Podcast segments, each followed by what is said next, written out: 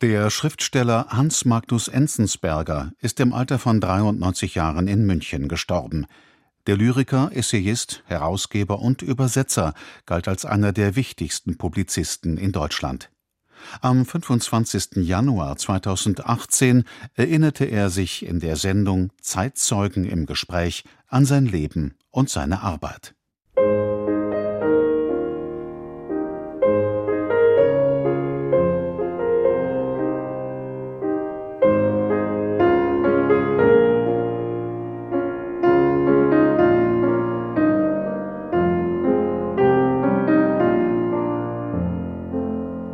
Ein Neugieriger, ein Tüftler, Schriftsteller, Essayist, Herausgeber, Übersetzer, Dichter. Das umfassende Werk von Hans Magnus Enzensberger wird mit vielen Attributen gewürdigt. Zornig, sarkastisch, provozierend, fesselnd, überraschend, meinungsbildend, um nur wenige zu nennen. Er zählt zu den großen Intellektuellen Deutschlands. Hans Magnus Enzensberger kommt am 11. November 1929 im Allgäu zur Welt. Seine Schulzeit fällt in die Zeit der Nazidiktatur. Nach dem Krieg studiert er Literaturwissenschaften, Sprachen und Philosophie in Deutschland und Frankreich. Er arbeitet als Radioredakteur, bringt 1957 seinen ersten Gedichtband heraus und macht sich damit sofort einen Namen. Bis in die 60er Jahre lebt er unter anderem in den USA, Mexiko, Norwegen und Italien, reist durch die Sowjetunion, lernt dort 1966 seine zweite Frau kennen, Mascha. Mit ihr geht er 1969 nach Kuba, nachdem er unter Protest gegen die Außenpolitik der USA einen Dozentenposten in Connecticut verlassen hatte. Man muss die Dinge selber sehen, sagt Hans Magnus Enzensberger. Als Herausgeber der Zeitschrift Kursbuch bietet er den Strömungen der Studentenbewegung und der außerparlamentarischen Opposition eine literarische Plattform. Auch die Akteure der RAF schaut er sich aus der Nähe an. Sein 2014 bei Surkamp erschienenes Buch Tumult bringt, getreu seinem Markenzeichen, den alten und jungen Enzensberger in Dialogform zusammen. Ein seltener und ebenso dezenter Blick auf sein Privatleben. Ursula Welter hat Hans Magnus Enzensberger in seiner Schreibstube in München getroffen.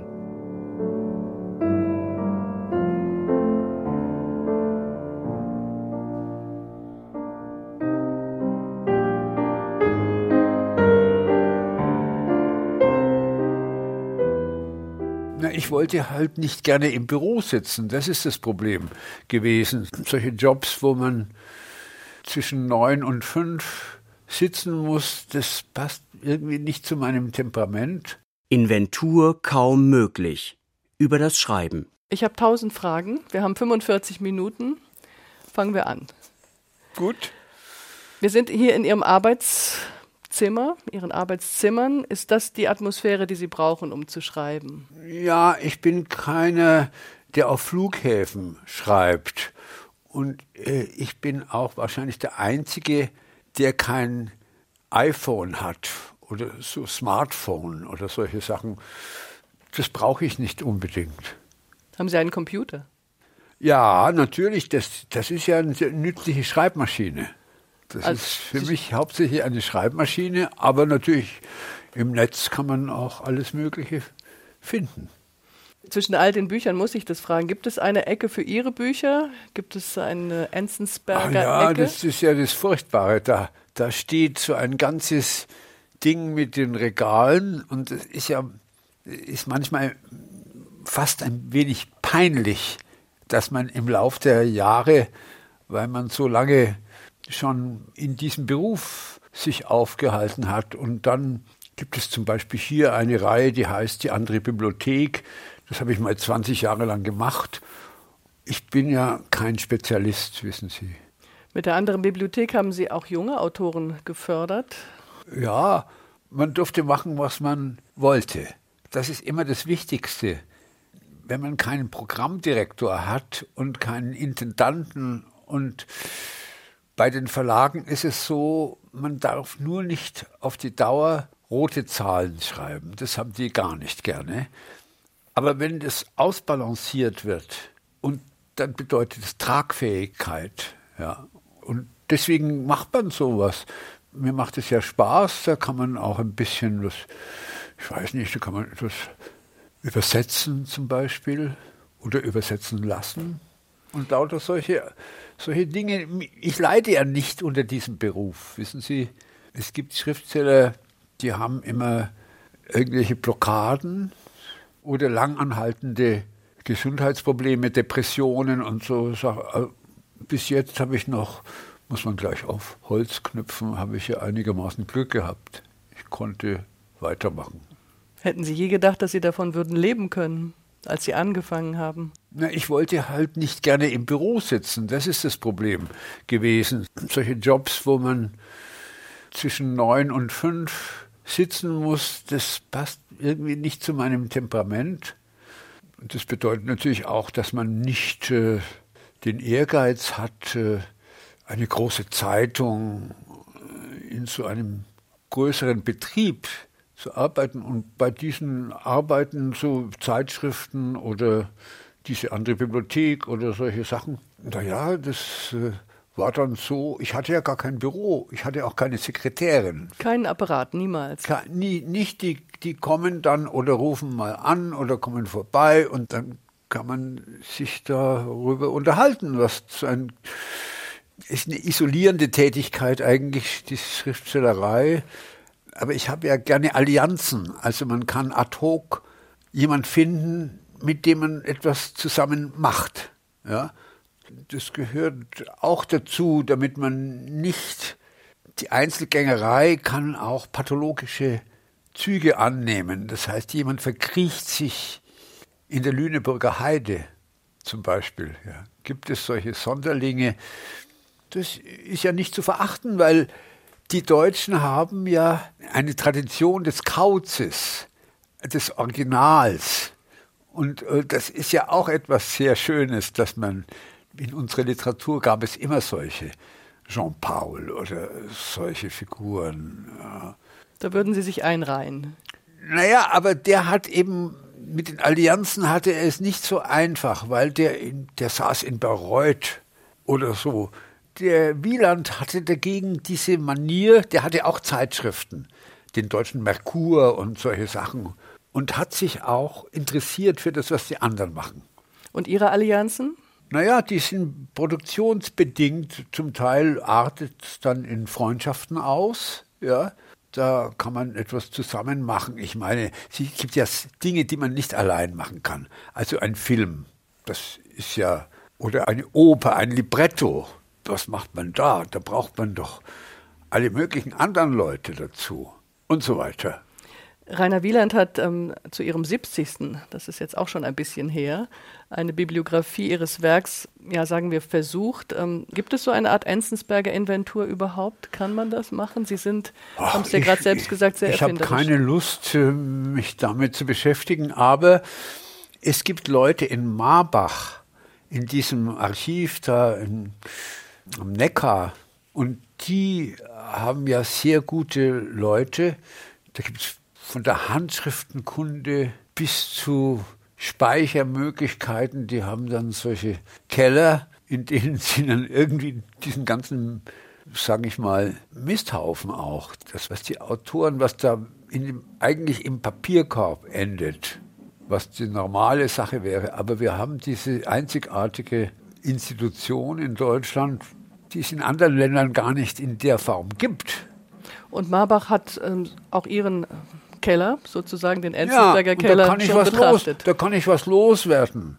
Dieses ganze Zeug, was ich gar nicht zur Arbeit brauche. Und als die in Ihrem Keller waren, haben Sie auch die Zettelkästen entdeckt, mit denen Sie Tumult naja, an den Start gebracht ja auch haben, Sachen. Man vergisst Buch. ja auch. Ich bin ja eher vergesslich. Ich kann mir das nicht alles merken. Sie haben sogar mal gesagt, dass Sie an den Details Ihrer Biografie gar nicht so interessiert seien. Ja, also das ist, wissen Sie, die Autobiografie ist ja eine, meistens eine Lügenform. Also diese Memoiren, die sind ja alle irgendwie geschönt und man versucht es irgendwie in eine Kontinuität zu bringen. Und das stimmt ja eigentlich gar nicht, weil das sind ja voller Brüche, voller Zufälle. Wer weiß, wie das zustande gekommen ist, kann man ja hinterher gar nicht mehr so richtig sagen. Ja? Ist es auch so, dass Sie sich nicht festlegen möchten? Also, was sind Sie? Sind Sie Essayist, Dichter, Herausgeber, Übersetzer? Wir finden ja alles in Ihrem Lebenswerk.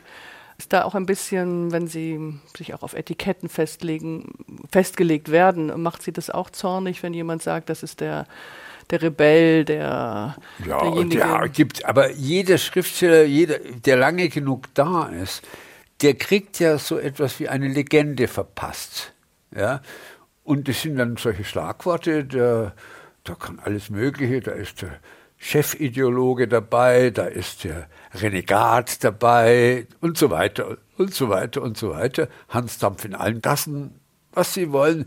Mir ist es ja egal, sollen Sie doch ruhig sagen, was Sie wollen. Diese Schriftsteller haben ja, die haben ja das Privileg, dass sie selber etwas vorlegen können. Und die anderen haben auch Recht, die können dann das beschimpfen, kritisieren, raufloben, runterloben, wie sie wollen. Jetzt sagen Sie nicht, dass Sie niemals wütend waren über irgendeine Kritik? Das habe ich mir ziemlich, am Anfang sind die meisten Leute ja empfindlich. Also dieses erste, die erste Publikation. Und da ist man ja gespannt. Aber am Ende ist es ja so, dass man sagt, das ist ja nur eine Zeitung. Das heißt, die ist ja schon, übermorgen ist schon Altpapier. Also brauchen wir nicht. Stimmt es, dass Ihre ersten literarischen Versuche aus der Kriegszeit stammen? 1944, haben Sie Erinnerung an den Text? Nein, das habe ich Gott sei Dank alles weggeschmissen. Äh, äh ein Autodafé, sind diese ganzen peinlichen Imitationen, also diese ganzen epigonalen Versuche, wo jemand anfängt, je nachdem, was man liest, wen man kennt, mit wem man umgeht. Und es färbt ja alles ab. Also, das muss weggeschmissen werden. Das darf nicht da in irgendeinem Marbach, in irgendeinem Keller. Das möchte ich nicht haben. Oder gar in eine Vitrine. Na, das ist ja furchtbar.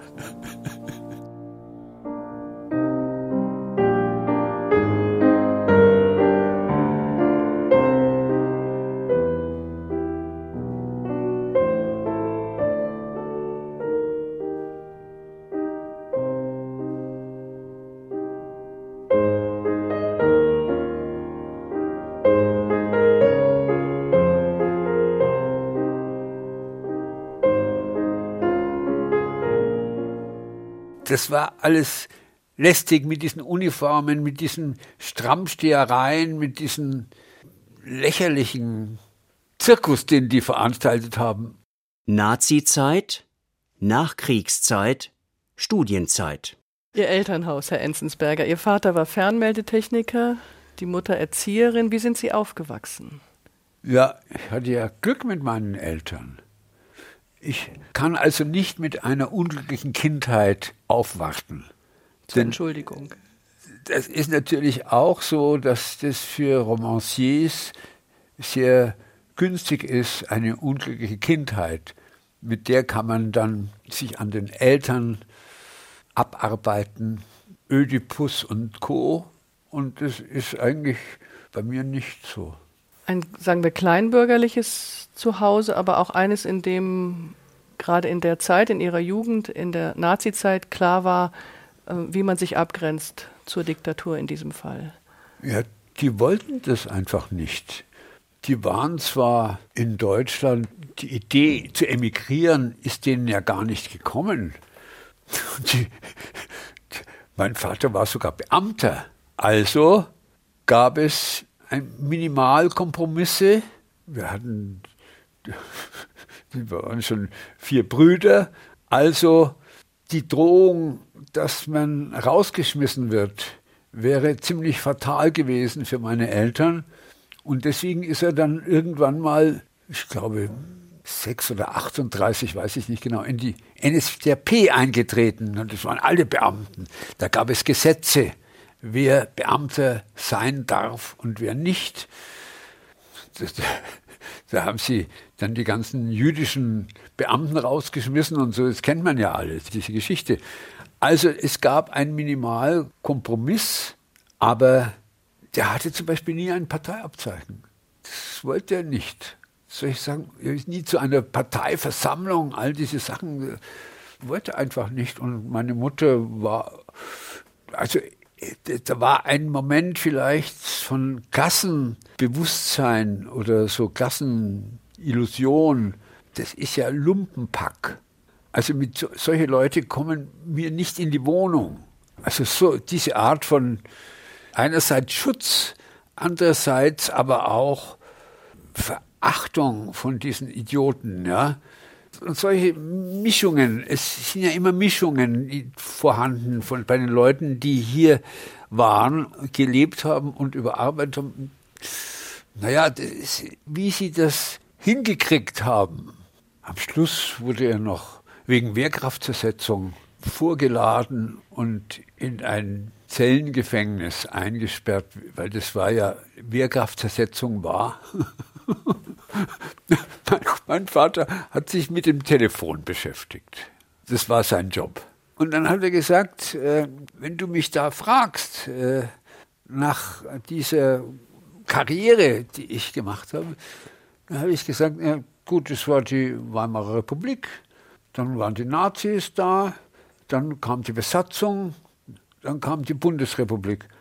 Aber telefonieren wollten sie alle. Wie hat das der Schüler Hans Magnus Enzensberger erlebt in einer Zeit der Kompromisse, haben Sie gesagt, der nicht vorhandenen Freiheiten, dann auch äh, der Zeit, in der Sie aus der Schule rausgeholt wurden, zum Volkssturm mussten, zum sogenannten. Wie haben Sie das erlebt? Wie haben Sie das in Erinnerung? Naja, das war ja nicht ein höheres politisches Bewusstsein. Ein, ein, irgendwie ein Zehnjähriger hat ja mit Ideologie wenig am Hut. Der hatte ja ganz andere Prioritäten. Das nervte vor allen Dingen. Das war vor allem war das sehr, sehr lästig. Das war alles lästig mit diesen Uniformen, mit diesen Strammstehereien, mit diesen lächerlichen Zirkus, den die veranstaltet haben. Naja, und ich habe dann einfach eben sehr oft geschwänzt und dann irgendwie haben sie mich rausgeschmissen. Zum einen war ich erleichtert. Nach dem Krieg haben Sie für die Royal Air Force gejobbt, ähm, ja, als Barkeeper, als Dolmetscher, so allerhand. Ja, das war eben, das war eigentlich eine ziemlich abenteuerliche Zeit, wo die Autoritäten waren weg. Es gab zwar eine Militärregierung, aber die war irgendwie weit weg. Und mir hat es eigentlich gut gefallen. Und dann hat man halt, die Schule gab es keine, Schule war geschlossen. Eisenbahnen fuhren nicht und so weiter und so weiter. Und deswegen, deswegen musste man sich durchschlagen. Äh, so. Und da habe ich alle möglichen Sachen gemacht, unter anderem eben mal bei der Royal Air Force, mal als Schwarzhändler und so weiter. Wann sind Sie zur Gruppe 47 Ach, so. gestoßen? Das weiß ich gar nicht mehr genau. Oder so einen, in den 50er Jahren, glaube ich. Also war das schon wieder da gab es schon die Bundesrepublik. Also es war nicht die unmittelbare Nachkriegszeit, sondern der Wirtschaftswunder und solche Sachen gab es damals. Und, und dann, naja, äh, aber das war schon später. Ja, wir wollen jetzt die ganze deutsche Geschichte nicht. Das werden wir in 45 Minuten gar nicht schaffen. Nein. Und beim Radio haben Sie auch gearbeitet? Ja, ja, da, da, das war eigentlich ganz schön, weil ich wusste ja nicht genau, was ich jetzt weitermachen soll. Studium war mehr die Möglichkeit, vier Jahre lang zu machen, was man wollte. Damals war das so. Da gab es keine Zwischenprüfungen und solche Multiple-Choice-Geschichten. Das gab es ja alles gar nicht. Man nannte sich Kommilitonen, muss man sich mal vorstellen. Die meisten hatten Krawatten. ja, das war das halt damals. Aber trotzdem war das nicht schlecht, weil man konnte, wenn man gesagt hat, ich studiere, irgendwas Philosophie, Linguistik, irgendwas, dann haben sie einen in Ruhe gelassen. Vier Jahre lang. Das ist ein unglaubliches Privileg natürlich.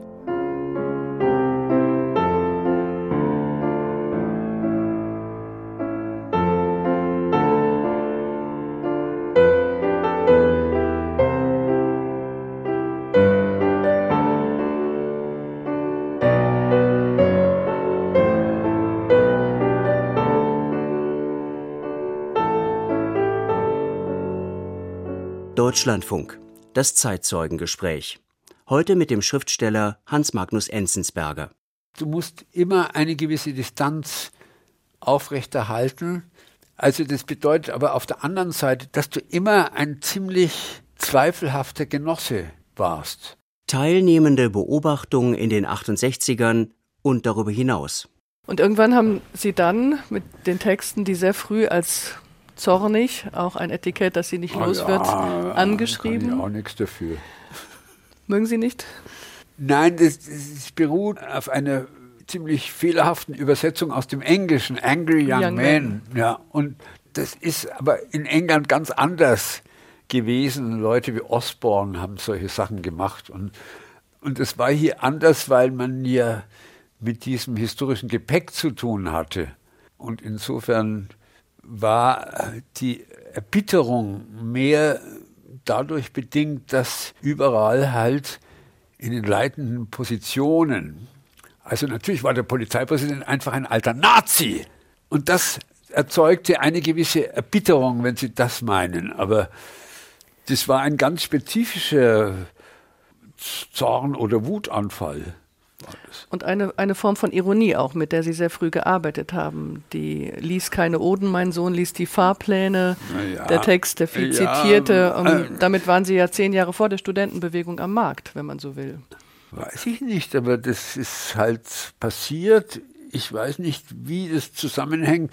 Ja gut, man kann alle diese Sachen, wenn man will, kann man die alle verknüpfen. Also kann man sagen, dass Peter Surkamp war damals äh, der Gründer dieses Surkamp Verlags, ein Mann, den ich sehr bewundert habe, ein eigensinniger Mensch, mit dem ich als der Nobody, als ein völlig unbekannter Typ, das Glück hatte, der hat ein erstes Buch von mir gemacht. Und das war natürlich für mich ganz toll.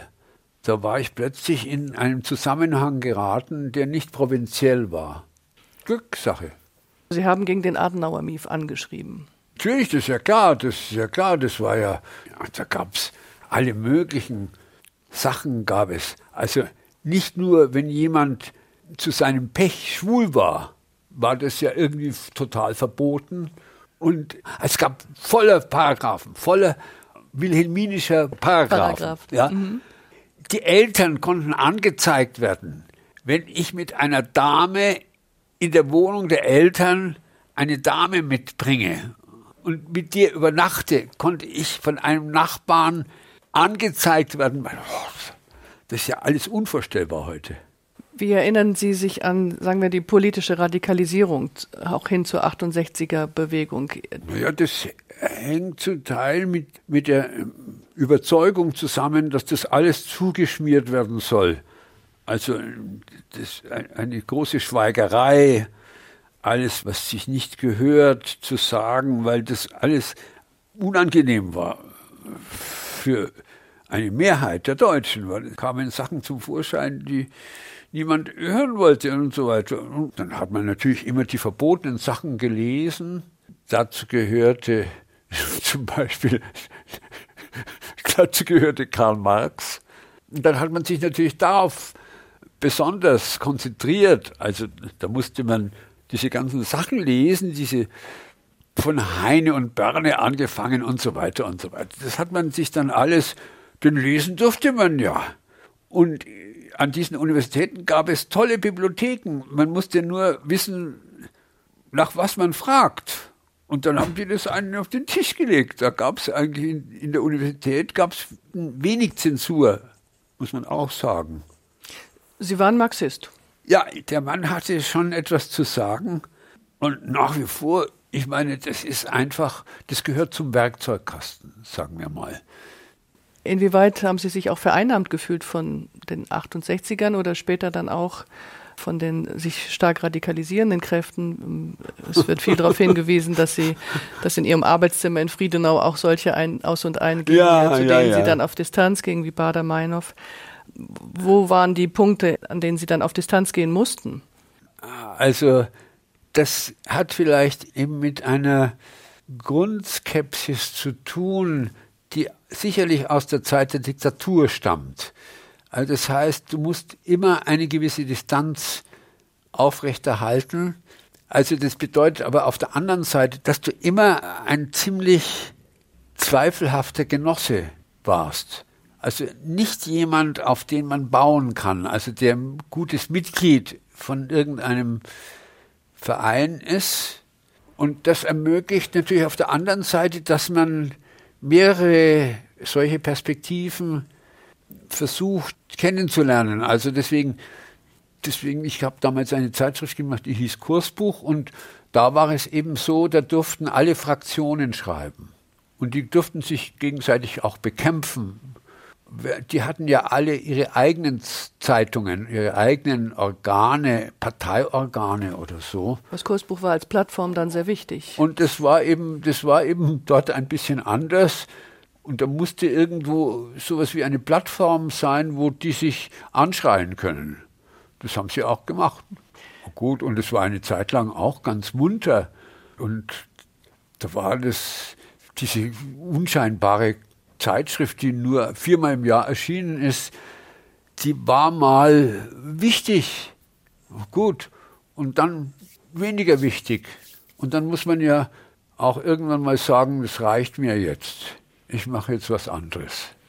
Zweifelhafter Genosse, sagen Sie, also nicht drin, nicht draußen? Ja, aber das hört sich irgendwie an, als wenn es, als wenn es ein Verdienst wäre. Aber das ist einfach temperamentsbedingt. Da kann man aus seiner Haut kann man nicht heraus.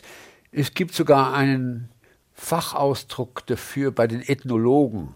Die nennen das teilnehmende Beobachtung. Das heißt, jemand, der zum Beispiel da irgendwie in einer fremden Gesellschaft ist, in, irgendwo in Afrika, und es ist jetzt ein Balanceakt für diesen Ethnologen, weil auf der einen Seite muss er mit denen essen, er muss mit ihnen tanzen, er muss mit denen schlafen gehen, er muss sogar vielleicht sogar mit ihnen schlafen, ja. Und äh, das ist eine riskante Sache, weil wenn er zu, damit zu weit geht, hört er auf, ein Wissenschaftler zu sein und wird er, der Fachausdruck heißt going native. Das heißt, er wird immer mehr zu einem Eingeborenen da irgendwo in, in Benin oder was weiß ich wo. Bei teilnehmende Beobachtung, das war ja auch eines Ihrer, sagen wir, literarischen Werkzeuge. Das heißt, Sie haben sich den Sozialismus, den Kommunismus, den Marxismus, ähm, ja. äh, die westlichen Systeme angeschaut, indem sie selber sehen. sind. Das ist immer besser, wenn man selber hingeht. Man muss das ausprobieren, weil das kann ganz unscheinbar Sachen sein, ist auch gar nicht große theoretische Überfliegerei, sondern man muss da in die Wohnung gehen. Denn Sie können natürlich über Russland gar nichts wissen, wenn Sie nicht in der Wohnung waren, in der Küche, mit denen in der Kommunalka, das waren solche Wohnungen, wo viele Leute in einer großen Wohnung sich da Millionen von Leuten. Und das sagt natürlich etwas über diesen Kommunismus oder über diese Sowjetunion, die man aus Büchern gar nicht erfahren kann. Da muss man selber hin. Ist das dann auch der Moment der Ernüchterung, den die nicht haben können, die nicht hingehen und schauen? Ja, zum Beispiel, ich bin ja dann äh, ein Jahr lang mal nach Kuba gegangen, weil dieses Kuba, das waren ja nicht irgendwelche sowjetischen Panzer, die da einen Regimewechsel verursacht haben. Es waren ja die Kubaner selbst. Und zwar zunächst mal eine überwältigende Mehrheit. Die wollten diese lächerlichen Puppendiktatoren der Amerikaner loswerden. Das wollten sie alles nicht mehr haben und so. Und dann war das ja diese Saga von den Leuten, die mit einem kleinen Boot da gelandet sind und dann das ganze Land sozusagen befreit haben von diesem Joch. Ja. Gut, und dann habe ich mir gedacht, das musst du aber selber anschauen. Das ist, reicht nicht, wenn du diese wunderbaren Bilder siehst, äh, wie der Jubel über Fidel Castro und dann musste selber hin. Aber Sie kamen aus den USA und haben da ja. mit viel Zorn die Tür zugeschlagen. Ähm. Ja, und dann, und dann war es eben so, dann hat man sehr bald festgestellt, dass es da eigentlich gar keinen, den Job, den sie mir versprochen hatten, den gab es gar nicht. Wir reden jetzt von Kuba. Ja, und dann diese Parteizeitungen waren unlesbar. Dann hat man dort an Ort und Stelle festgestellt, dass das einfach alles nicht stimmt. Gut. Sie waren mit Ihrer damaligen russischen Partnerin ja, da, ja, die Sie ja. in Ihrem Buch Tumult ähm, ja auch ähm, benennen und die Geschichte erzählen. Spielte das auch eine Rolle, die Neugierde dann Kuba betreffend, dass Sie mit ihr rübergegangen sind? Naja, das muss man selber, selber verifizieren, weil ich möchte das anfassen. Wo wohnen die und was essen sie und wie, wie, wie lange ist die Schlange? Gibt es äh, Zwangsarbeit? Und solche Sachen muss man doch, kann man nur selber feststellen.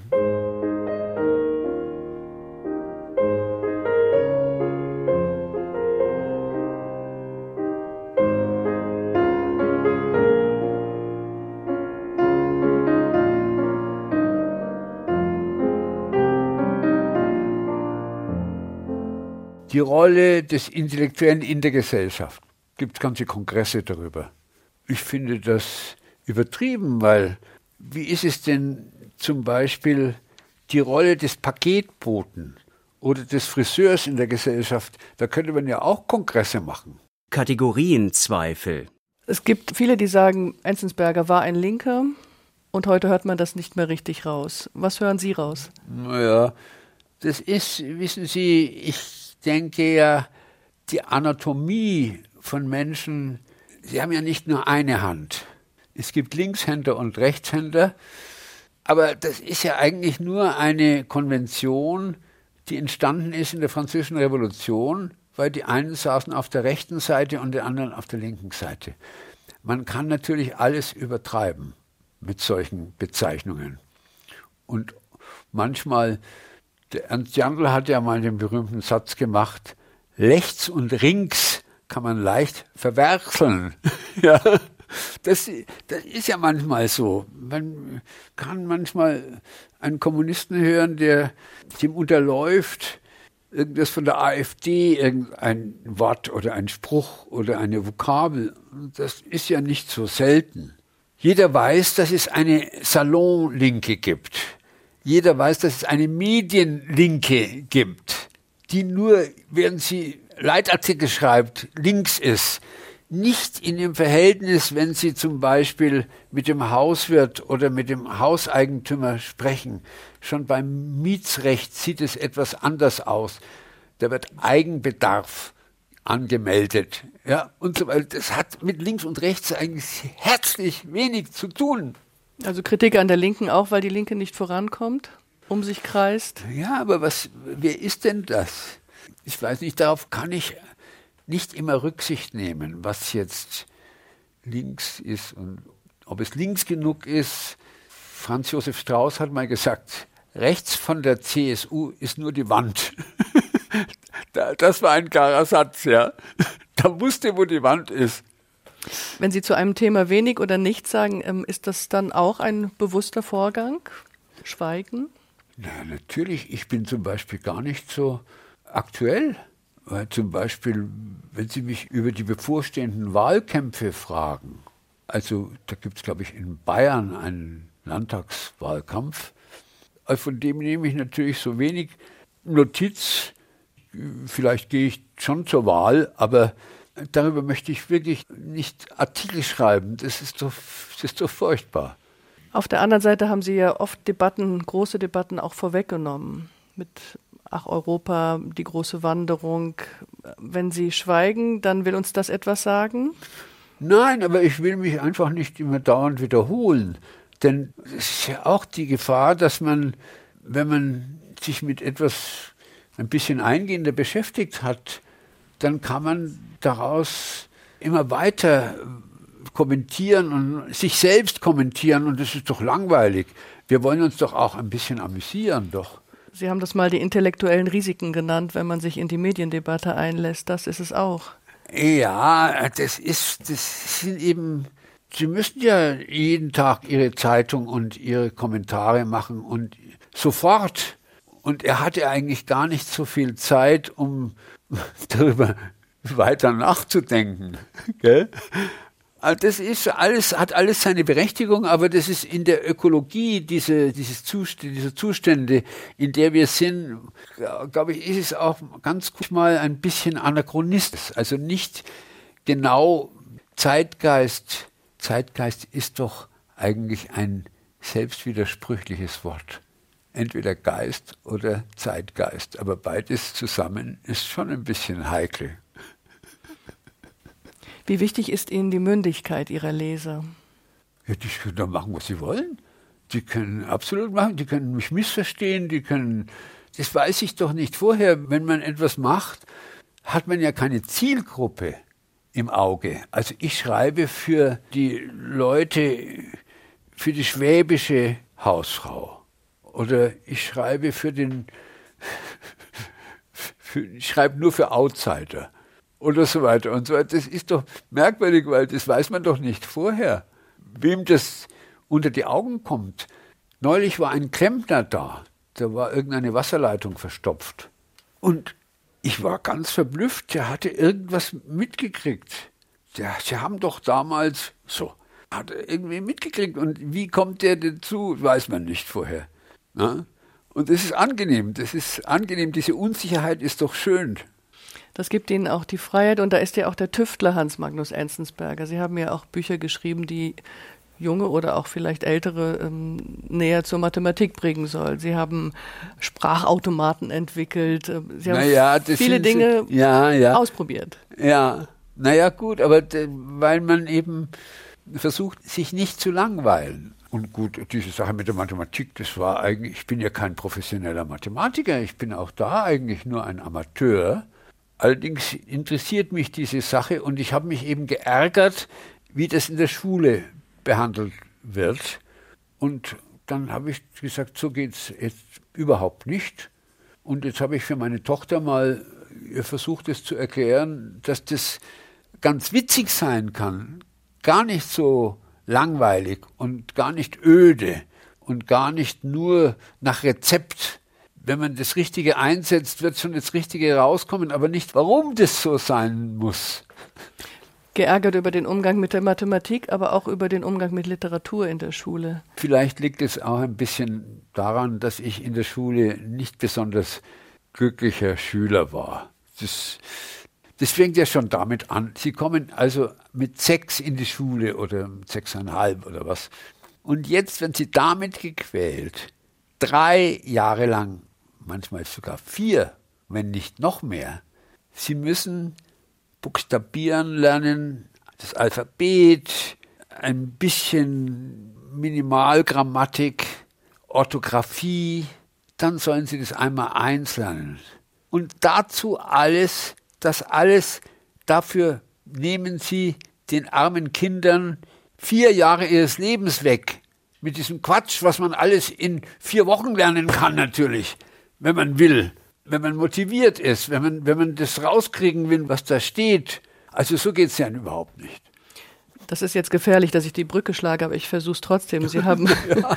Sie haben im Nachwort des Menschenfreund, also der Komödie Diderot, die Sie ähm, respektvoll zerstört haben, wie Sie selbst formuliert haben, ähm, haben Sie über den Intellektuellen geschrieben. Was darf er, was soll er, was, was, was macht ja. er? Ähm, ich komme jetzt von der Schule zum Intellektuellen. Wie viel Potenzial gibt es denn noch? Das heißt immer, Enzensberger gehört sozusagen zu den letzten Großen, die wir noch haben. Ja. Ähm, und dann sind irgendwann alle abgetreten. Steht so schlecht um uns? Ich weiß nicht. Die sprechen, die sprechen sehr viel über sich selber. Also die Rolle des Intellektuellen in der Gesellschaft. Gibt ganze Kongresse darüber.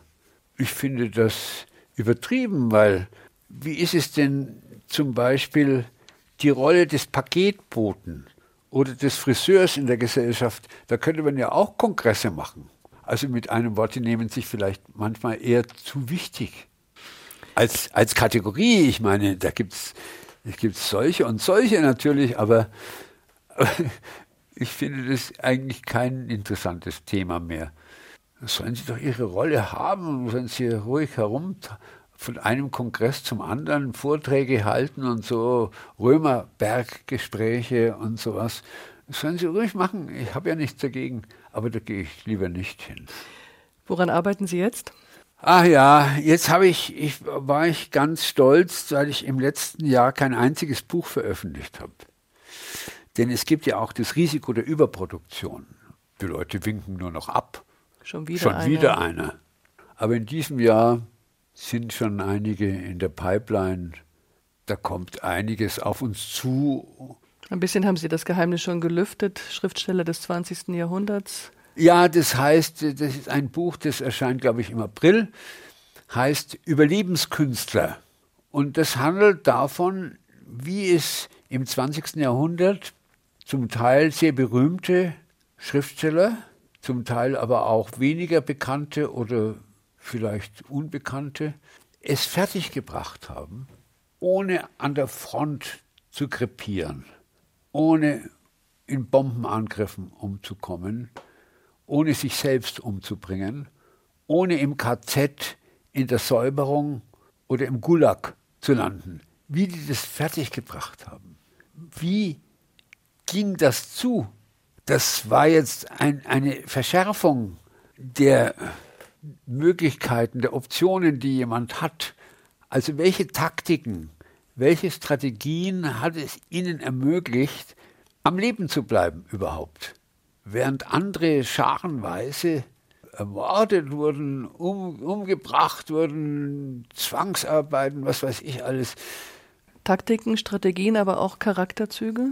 Ja, natürlich auch. Und jede diese, das, das sind sehr subtile Dinge, weil wo beginnt die Kapitulation? Wie kann man standhalten? Und das ist sehr interessant, weil das ist ja oft sehr zweideutig. Das ist gar nicht so einfach. Denn es gibt ja relativ wenige Heilige. Und es gibt auch nicht, die Mehrzahl der Leute sind auch nicht hundertprozentige Schurken, sondern diesen irgendetwas, diese Grauwerte haben mich interessiert. Davon handelt also dieses Buch Überlebenskünstler. Wir sind gespannt. Im kommenden Jahr werden Sie 90, am 11. Naja, November. Stimmt. Ich habe einige Gedichte über das Alter im Kursbuch 151 gefunden aus äh, dem Jahr, so. ich glaube März 2003. ist also auch schon ein bisschen her. Das letzte dieser Gedichte ähm, endet Gute Unterhaltung weiterhin wünscht der Verblichene. Gut, das kann man so stehen lassen. Dann machen wir das. Ich bedanke mich für das Gespräch. Ja, gut, Frau Welter.